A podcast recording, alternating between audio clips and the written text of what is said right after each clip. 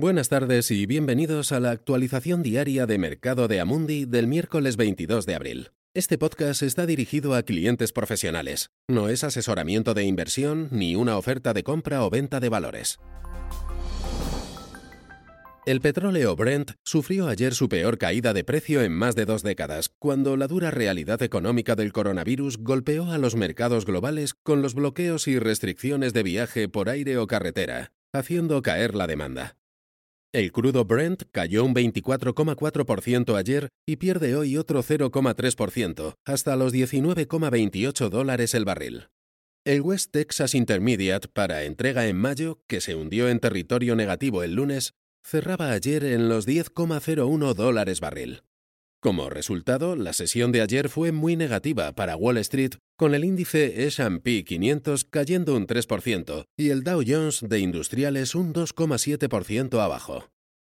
En Estados Unidos se alcanzó un acuerdo en el Congreso entre republicanos y demócratas para un paquete de ayuda adicional de 480.000 millones de dólares, de los cuales 320.000 millones se destinarán a pequeñas y medianas empresas. El nuevo paquete, que suma los 2,3 billones de dólares ya asignados, fue aprobado anoche por el Senado de Estados Unidos y podría ser aprobado por la Cámara de Representantes el jueves. El Instituto Alemán de Investigación Económica publicó ayer su índice de sentimiento económico con un dato sorprendentemente positivo del 28,2 en abril frente al menos 42,2 esperado. Para el conjunto de la eurozona, el mes de abril fue positivo con un 25,2. A pesar de unas condiciones económicas actuales peores de lo previsto, la confianza en el futuro parece estar mejorando, lo que podría vincularse al acercamiento potencial de la segunda fase con la reapertura gradual de las economías.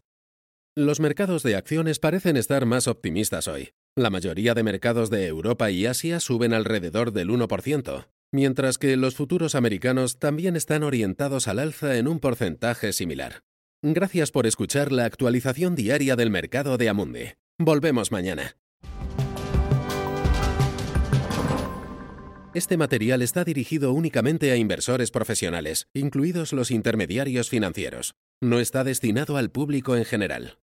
Este material tiene fines informativos únicamente. No es una recomendación, análisis financiero o asesoramiento y no constituye una solicitud, invitación u oferta de compra o venta de ningún valor o servicio. Documento publicado por Amundi, y salvo que se indique lo contrario, son opiniones de Amundi en la fecha de publicación. Estas opiniones están sujetas a cambios en cualquier momento y sin previo aviso en función de las condiciones del mercado y otras circunstancias, y no se puede garantizar que los países, los mercados o los sectores se comporten tal como se espera. Amundi no acepta ninguna responsabilidad, ya sea directa o indirecta, que pueda surgir del uso de la información contenida en este material. Amundi no se responsabiliza de ninguna decisión o inversión realizada sobre la base de la información contenida en este material.